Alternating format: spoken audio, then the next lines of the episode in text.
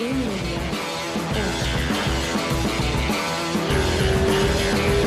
right, one, two, three. Mr. Derek Brunson, how's it going, man? Thanks for doing this. I'm good. How are you? Everything good. How's life in Florida, man? It's good. The, the weather's nice. The training's good. So uh, I don't have too many complaints. W- were you always in Florida? I-, I had the impression you were up here somewhere. I'm in New York. So I like to start my career. I trained a little bit of everywhere. Mostly Greg Jackson's. I'll stop by Renzo Gracie. Um, I was training at Ricardo Almeida's a little bit. Then I was down Okay. in with Frankie Edgar and a couple of those guys. But that was just initially like the first year of year and a half of my career.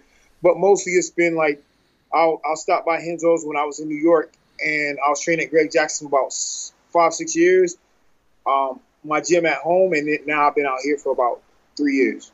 That's awesome, and I, and I think that's the kind of like the the the modern uh, people people jumping like you, you have your like home, but you go train somewhere else and you get different skills from that. That that's a good thing, right? Yeah, absolutely. You know, um, you always always want to be continuing to push yourself, getting new looks, uh, picking up new information because this this is one of the sports where like information and our new information and involvement in techniques is like rapid. You know, day in day out. From like calf kicks being a thing until guys really using them to everybody using them to like guys not doing it anymore. So like it's one of those things you have to keep evolving and, and finding new ways to train. and, and don't get into that comfort zone. It's pretty easy to, to do it, right? Like I have friends, I have a bunch of friends. I'm tra- I train here at Hanses too. Actually, congrats on your black belt, man. You just got one from uh, from Master Hansel not too long ago. That's awesome. Thank you. Yeah, yeah. And uh, but you have that thing like you train at the same place over and over. You come back as like, oh shit, I destroy everyone in training. That's not necessarily good all the time, right? Because you you kind of get like to know the guys and know. It, it, we always gonna try to uh, automatically. I, I don't say you you mean to do something like that, but you're always gonna try to cut corners. Like you you know that guy's double leg defense is not as good on training. You just you just kind of kind of go for it, and that's not necessarily good for you in fighting to acquire new skills and stuff like that, right? Yeah, no, that's facts. You know, you only have like a couple guys who can like never get out of their comfort zone and still be good. You know, I've only seen one guy, Jon Jones, who, who, who does that. Saying when anybody beat him up and be ready for a fight. But typically, um, nine times out of ten, most people have to keep evolving and having people to push them. When they get to a point to where they're not getting pushed anymore, or they just beating everybody easily, then you know they got to go look for new partners, or they won't keep their edge, or they won't be ready for the big fight. Yeah. So we are a, a Brazilian show, right? So it's gonna take me a few days. I'm gonna put some nice subtitles in here so people really dig this through. How was this? Uh, you, fighting Darren Till, and I think we are all expecting that uh, the the- fight was gonna be with Paulo Paulo Costa, and uh, he ended up fighting uh, uh, Jared. And you you got uh, Darren Till. How do you see that? Was was there ever a, a fight with Costa on the table? You were guys negotiating? How how how did that happen? Um, I was trying to make that fight happen. It's nothing against Costa, and I mean, I'm sure he knows that. You know, it's competition. Everybody's trying to keep elevating in this game. If you're one of these guys that's content with being in the UFC, making a little bit of money, then that's you. But I never been that guy. I always want to keep reaching and keep, you know, eating up fights on my contract. Keep uh, working towards number one, trying to be champion. You know, so um, I think that's everybody's goal. Even um, Costa goal. He wants to be champion. So he was a guy who had a lot of momentum, and in my opinion, opinion, one of the tougher fights, you know, at middleweight for me. So I thought, you know, getting that fight and making making a statement in that fight, then there would be nothing else left besides, you know, Yeah. getting a shot. Yeah, no, that that make that makes sense. So how do you see this uh, Darren Till fight? He's he, that that fight's not happening. It's August. Oh, sorry. It's all right.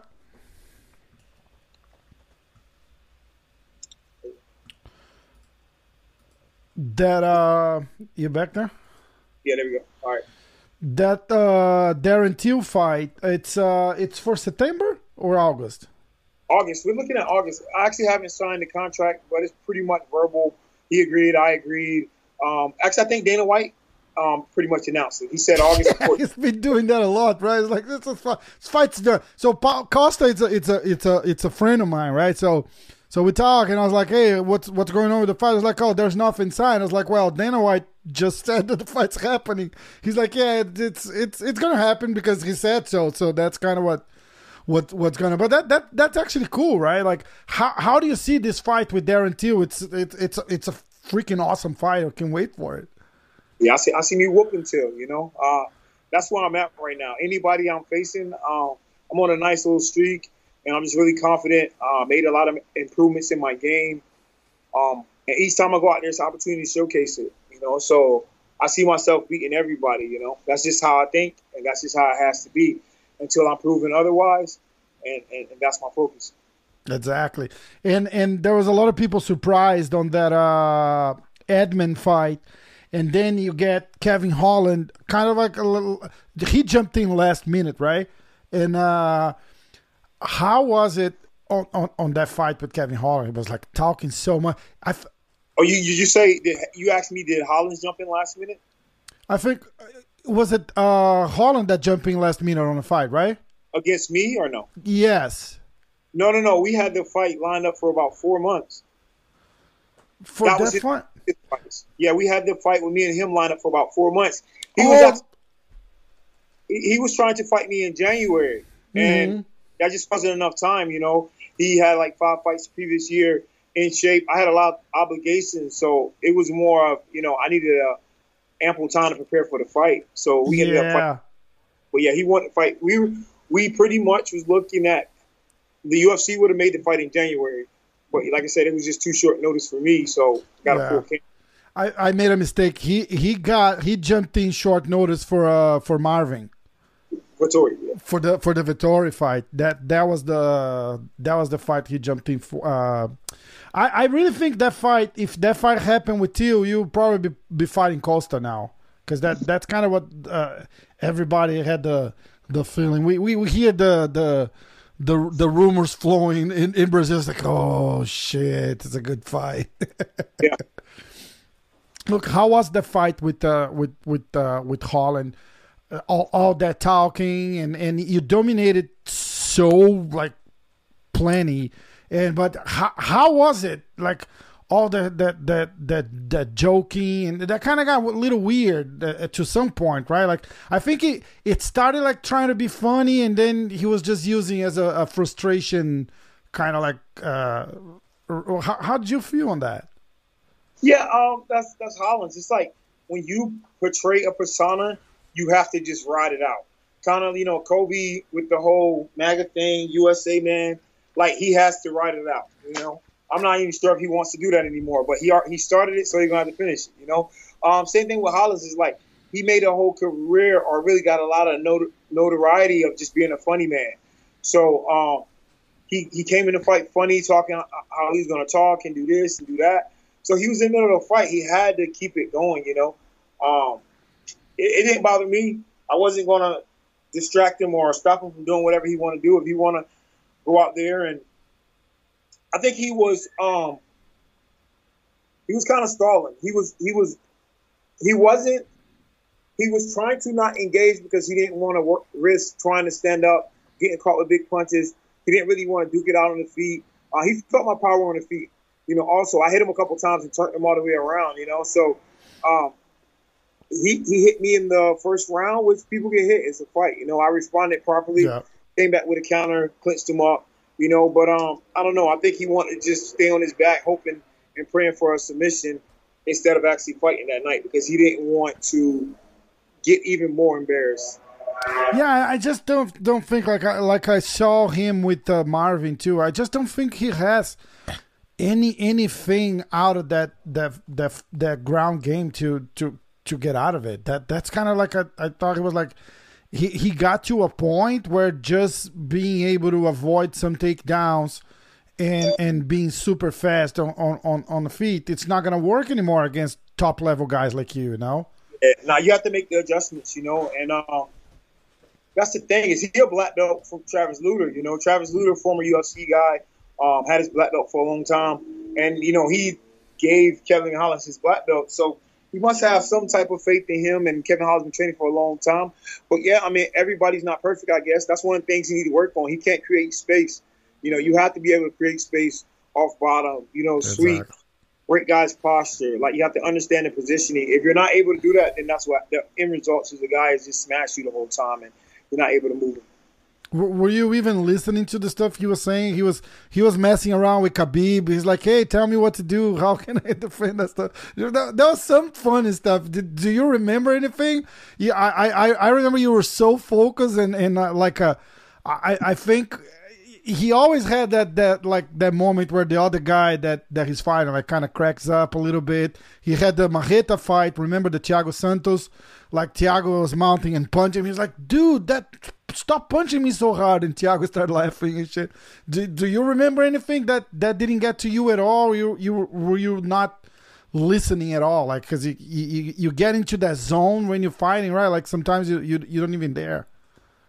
Yeah, I wasn't really too worried about what he. I heard what he was saying, you know. But like I said, I was letting him be a goofball, and I was just trying to elbow his face. And you know, he he did a really good job of stalling, like holding my wrist, holding my gloves, tying up my elbows. He was just basically holding, like big fans should definitely give him crap for like not trying to engage. He was holding me, so I went elbow him up, punch him up, you know, just you know grabbing my wrist, doing everything he could to not engage. You know, he he didn't want to risk it. You know, uh, he kind of admitted, or he he knew that he couldn't stop the takedown, so he'd rather just stay on his back and hold wrists, um, hold my gloves and stuff like that. So try to avoid, right? Just just try to avoid the the, the worst. Tell tell us a, a, a little bit how how did you get into uh, MMA? How how did you start? Uh, when when was that something that that clicked to you and say this is something I'm gonna take serious and I'm I'm gonna uh, I, I'm gonna move on in life with that.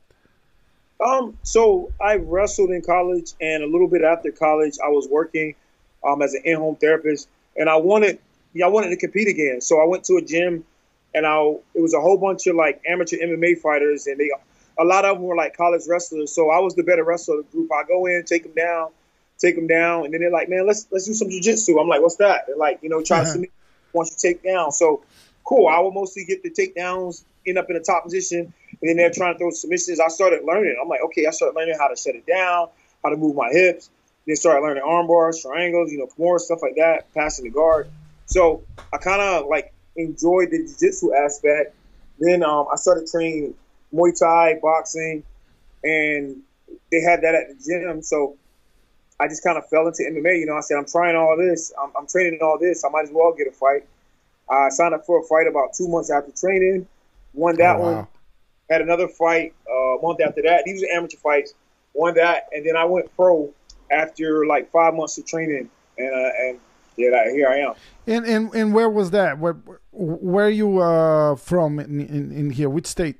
No, I'm from North Carolina. So I started out in okay. North Carolina. I got about four and zero, oh, and I couldn't get any more fights locally. Guys want to fight me, you know. So um, I was going to Florida. I was fighting in Rhode Island. That's where I met um, Ali Abdelaziz. He was with uh, Igor and Gregor. He was at some local fights. Oh, you know? cool. I met him my fourth fight I go out there in Rhode Island, I knock the home time guy out in like 12 seconds. You know, so yeah. Then I met Ali, and I kept in touch, and he's been my manager since then. I fired him one time, which was the, the worst mistake. I had a um, another manager come to me and tell me how they can do all this stuff for me, and they'll get me multi sponsorships. I fired Ali, and then that wasn't the case. So after uh, a nice little winning streak, like three years later, I went back to him. You know, so how, how, was it Ali heartbroken because he he he takes his guys like family, right? Ali is awesome. Yeah, yeah. Oh no, he was heartbroken. Yeah, he was heartbroken when I when I was leaving. He was yeah, he he wasn't too happy, you know. And yeah, he looked out. You know, he's just a young young guy who I'm trying to do this for real. And I hear people that's another big time manager, and they're like, "Hey, we can get you multi sponsorships. We can make sure you're good. We can get you cars, rentals. Like it's hmm. like, whoa, you can do that. Ali's not doing that. You know, but that was where I was at at that point in time.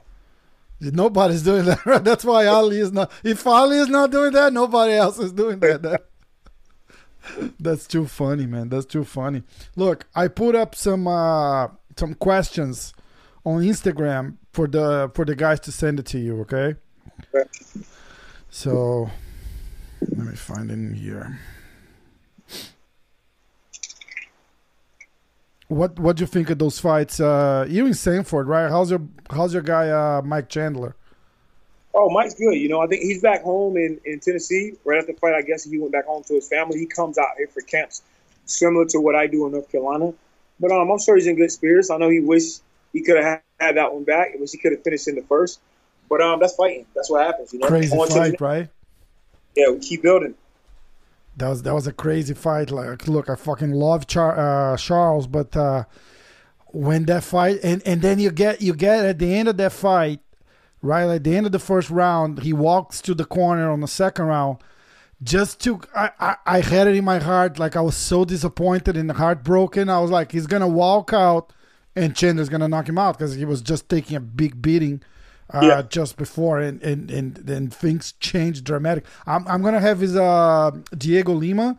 It's one of the Chute Boxe guys, the uh, Charles coach, and I, I'm interested to see what was the conversation on the first uh, between first and second round because now you look knowing what happened, you kind of like look like Char- uh, Charlie's had something extra going on, like in his mind, you know, like he came back like instead like feeling beat down, he came back. You could see it in his eyes, like he's sick as shit. He like he looked nice and clean. They cleaned up all that blood. He he looked like revigorated, you know, like almost coming to the second round. It was it was crazy to see. Yeah, he went for it. He came out, yeah, aggressive and went for it. So. Look, I'm gonna get the some some of the questions here. Oh, this guy, uh, Urtret 000 say, have you ever got into a fight uh, when you were like a lot younger, and now you're like a UFC fighter, and you bump into the guy, like so, someone that like maybe gave you a hard time or beat you up when you were younger, and now you're like a pro fighter, and it's like, oh, what's up? Yeah, that's funny. Um, I see guys all the time because I had sisters growing up. I got four sisters, so I was the only boy. So I never had anybody to like have my back other than my friends, you know. But most of the time, I had to fight my own battles. So yeah, I see people now that are like, you know, that used to like bully me or you know try to bully me, and they're like super small. They're probably like five, six. But at the, at the time when we were like, I don't know, 10, 11, we were all the same size. But now they're like five, six, 130 pounds. I'm like, man, I should beat you up right now. But yeah, no shit, right? but You remember that story? Uh, GSP met a guy that used to be his bully in, in high school or something like that, and and I think the guy was uh, asking for money on the on the lights or something like that. That was a crazy story too. Uh, this kid uh, Lucas, he's saying, "How do you feel being the the hype killer?" he's he's definitely talking about uh, Edmen and then Kevin Holland. Yeah, um, it's the fight to me. You know, I always look at myself going to a fight where I can win this fight. You know, that's my, always my mindset. Whether I, I I went through the fight and I lost it, you know, my mindset will not waver. I'll still think the same thing. You know, so um, I understand where I'm at position wise when I get these matchups and just coming back. You know, after a rough patch or a rough skid and fighting these up and comers who knocking people out, looking really really good in fights. So that's my opportunity to, to pounce on it, right my wrongs, um, improve from my previous fights, and, and go out there and get a win. Look, you- you're you're you're you feel. I, I looking back, like all the way back to 2017, you had three losses. Uh, you lost to Adesanya, you lost to uh, Jacare, and you lost to Anderson. When I, I was I was there watching those fights because we were all there with the with the Renzo guys, and uh, I think that was uh, Rafael Sapo last fight too. Uh, he got. I think he he got knocked out by uh, Eryk uh, Eryk Anders. I think right. We were we were just walking in there, and he was struggling. I was like, I I never get that scene out of my out of my mind because I think a, a couple of uh, early fights were were super quick. So we were just getting in, and and Sapo was already on the first thirty seconds of the fight. And it was just when uh, Eryk hit him hard, and, and he tries to get away, and he s- crumbles and fall and gets up. We were watching. I was like, "Oh shit, no!" That night uh, against Anderson, you you were super criticized on, on that fight because you you never pulled the trigger. Was that out of respect? How how was it that that like just fighting Anderson, he, he, like Anderson was kind of like on his last leg already, so it, was there like too much respect that that didn't get you to get a big win there? Um, you can't. You know what? Here's how I have to look at it. So, are you familiar? I wouldn't even. I wouldn't ever say Anderson is on his last leg, in terms of he's really good. A lot of these guys, like let's say Johnny Hendricks, he won the title, then he lost eight out of nine. He's a guy who's on a on his last leg because he doesn't have a high skill set. He's a very good wrestler. Everything else isn't super polished. Anderson is sure. pretty good. The fight before that, he fought Daniel Cormier, and That's he right. hurt. Yeah, Daniel Cormier didn't finish him. This was about a month, two months before our fight. Okay, he then fought Izzy what two or three fights after. Yeah, that no shit. That was a great fight too. Yeah, you're right. And he was way past our fight. You know, three four years past our fight, and he still he, he didn't get finished. Right, he didn't get finished. Um, so man, it, you got to know what you're looking at. With Anderson, he has a high skill level, so you can't just come at him any type of way because he can easily knock you out, whether he's 26, 36, or 46. You know, the guy has skills that will take him long. Like other guys, when they start getting older, they start covering up in fights. Um, really defensive, not pulling the trigger. Anderson not like that, man. He gets up for every single fight. He's the ultimate yeah. competitor. So you have to be smart, take your time, um, and that's what I felt I did. You know, um, could I have been more aggressive? Yes, but at the same time, being more aggressive comes at at more risk, putting yourself at risk, right. and it's about winning the fight. And you know, like for all the media thought I won the fight, and I got yeah, everybody. Everybody thought you won that. Say if you if it was not against Anderson, you would have taken that decision. Oh, absolutely. Right? Yeah, yeah. You're right. Uh, there's a the, the people asking about uh, Kevin Holland uh, talking if it bothered you at any point. Some guy, Alej Porto, asking what do you think about Anderson. We just covered that. uh, his um See, how, how do you feel like if one day you get to fight Paulo? There's like probably like 20 questions about kind of like the same. How, how do you feel the fight's gonna go? Like, how were you gonna try like uh without revealing too much because that fight still could still be possible, right?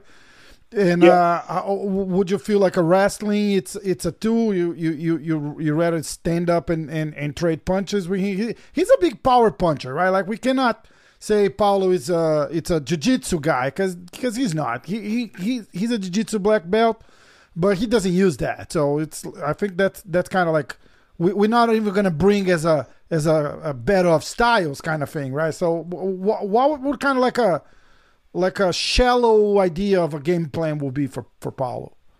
Oh, just to fight him, you know, take the fight wherever it go. You know, I'm not.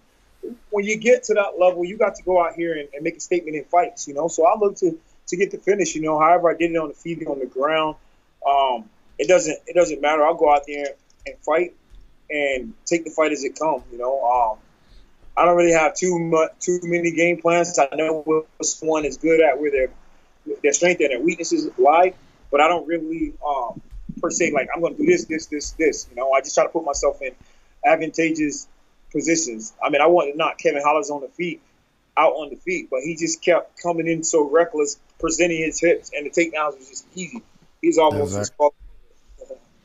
Well, if it's there, you have to take it, right? Like again, it's like the the guy is a professional fighter too, right? Like you don't you don't want to take uh, risks you don't have to because it's like something can go wrong really quick there too, right? It's it's it's that simple, I guess, right?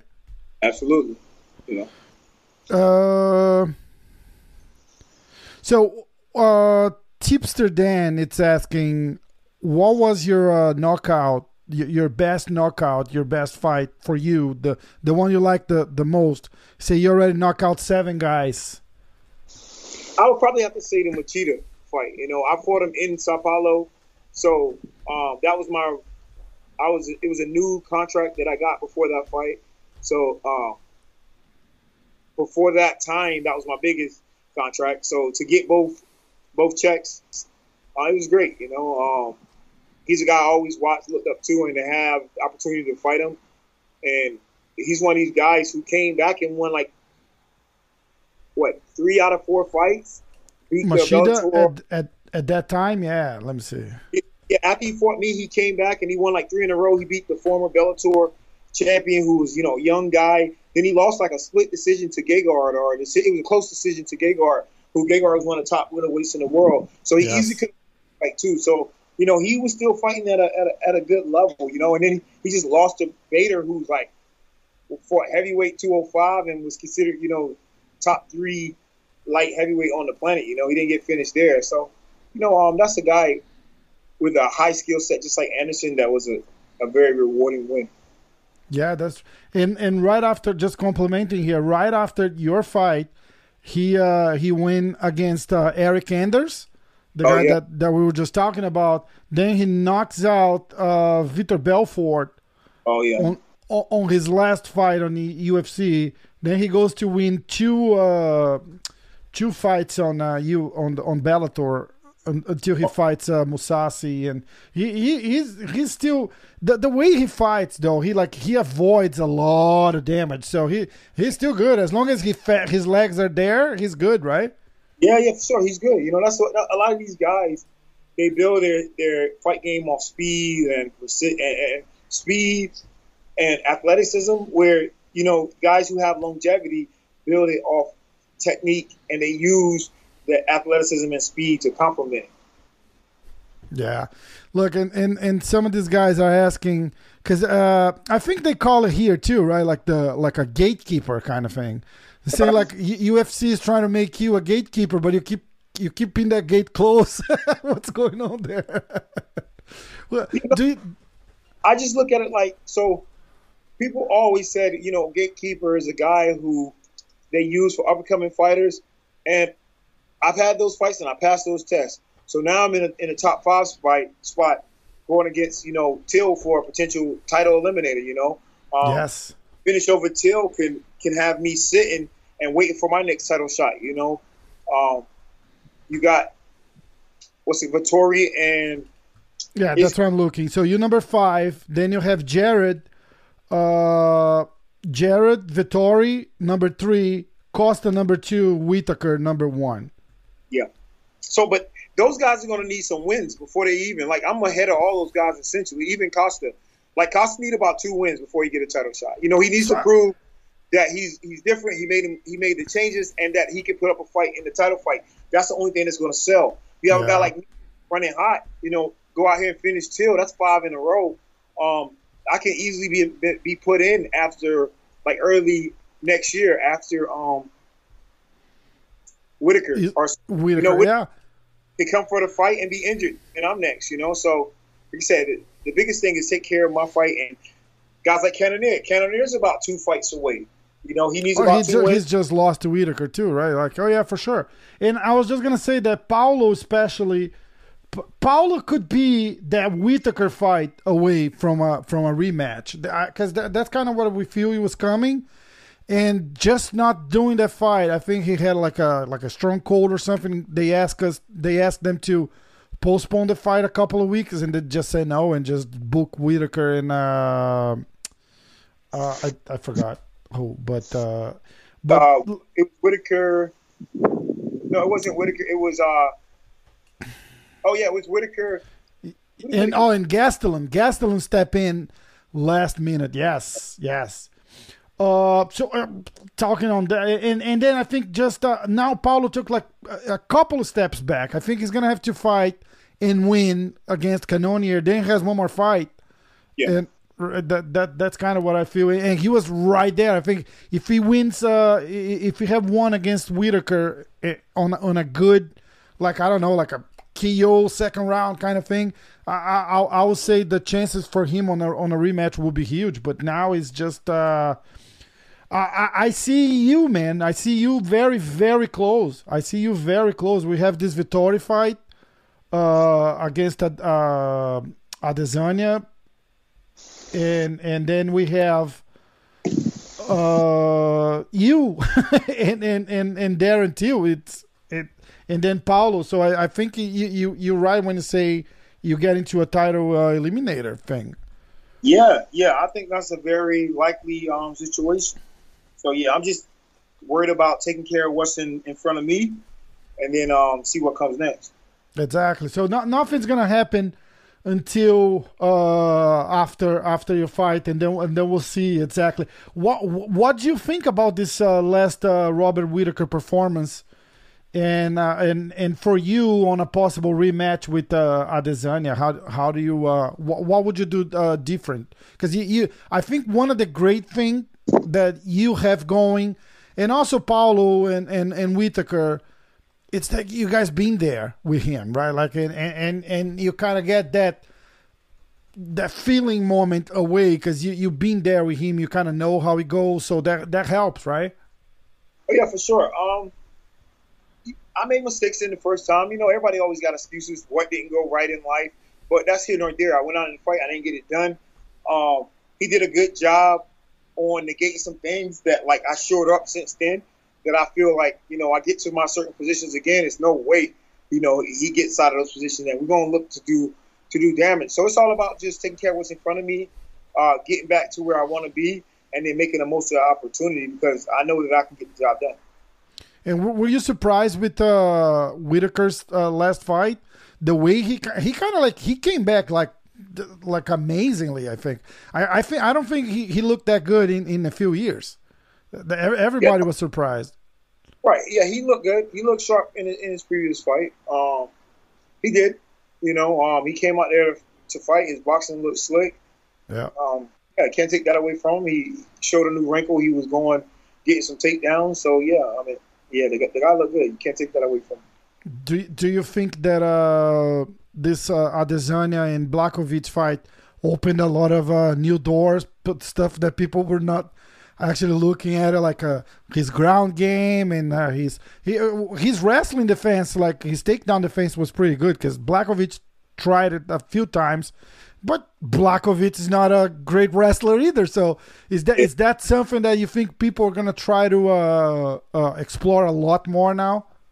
Oh yeah, for sure. You know, um, everybody look invincible until they actually get touched, and then everybody like, oh, I can do that. I should have did that like this. So yeah, they, they definitely a little blue, blueprint, you know, that I provided for Vettori um, against Kevin Holland. So, you know, I guess um, Blachowicz, you know, he provided a little blueprint. So it's up to the fighters going forward to, you know, follow that. What what uh, if you have to take a, a winner on uh, Israel or a Vettori fight? Who would you think will win? Uh, I think I think Izzy go out there and um, get the job done. I think he'll be really um, focused on keeping that center, trying to pick him apart. And as long as he's able to do that, he should have a good fight. That's yeah, he, you, you don't think Vettori has a good, uh, like enough, good enough uh, wrestling, I'll say, or grappling, right? To to do him do kind of like what Blachowicz did, like take him down and control on on the ground. I, I, I think Vettori is not like one of the strongest uh, wrestlers there to do that type of thing with him, right? Yeah, no, it, it could happen, but yeah, it's just a matter of Vettori's like a, a meathead wrestler. You know, he run people in the cage, he lift them up, he just do strong stuff, and uh, whereas you know it's a lot of technical aspects. You know, trips, slams, double legs, single legs. You know, he's that guy that'll run you into the cage on double leg and lift you up. You know, so. Um, yeah, um, I don't. I'm not quite sure he have the like finishes to actually articulate like, articulate that over five rounds. But who knows, man? Maybe he put him against the cage and he lift him and he make it look easy. I mean. Yeah, that's the thing about fighting, right? And and and looking at but looking at styles, it's so funny how how I I see like I think it's probably like I, am gonna say easier, but it's not easier. But it, it's like it's probably easier for Vettori to beat Whittaker uh, not Whittaker, uh, Adesanya, then it would be for Whittaker just because of the, the, the game style and, and stuff like that, right? Because Whittaker is gonna try to go and trade, and uh, I think Adesanya is gonna take uh, uh, all that the extra one second quicker than Whittaker, and and I just think like your style, Paulo's style. If yeah. Paulo fights ne- the, the, uh, that time, right? Like b- besides all the, the, the nonsense that happened, but uh, I think you guys' started like you guys, kind of like it, it feels like when we look what's going on around him, it's just like it's kind of like the wall is closing around the guy, and they said, "Dude, your, your days are kind of numbered." Yeah, yeah. You know, everybody wants that number one spot. You know, and everybody's watching, and people enjoy their moments. And in order for them, they're going to be the, the, the hunted. You know, they go from having this glorious ride and year to now everybody's hunting them. You know, it's like how do yeah. they deal? With, they continue to make improvements. Um, are they really making improvements in certain areas? Because everybody's looking to exploit those areas. That's awesome. Look, uh, you go there, you get that belt, you bring it here to Renzo's, and I want to be there to take a picture with you, man. Sounds good. Sounds good. good. My brother, thank you so much for doing this. Look, let's see how that goes with the uh, with the Darren Till fight. Uh, we should. Uh, well, th- this is one thing I want to ask. How do you say? I never want to say like good luck because it's not a lucky thing, right? So what do you say? Good fight, have a good fight. What? What? have a good fight, good skills, good luck. I mean, that's pretty traditional, you know. So good luck, right? I, I, always feel bad. Some guys are like, "It's not a luck." It feels like, "All right, I'm sorry, man. I'm just trying to be nice." so look, uh, we should the best luck on on a Darren Till fight, and uh, maybe we'll connect after that, and and, and kind of like see what's going on with the division and uh, what's coming next for you. Okay, sounds good. Sounds good. I appreciate, man. Thank you so much, Derek Brunson.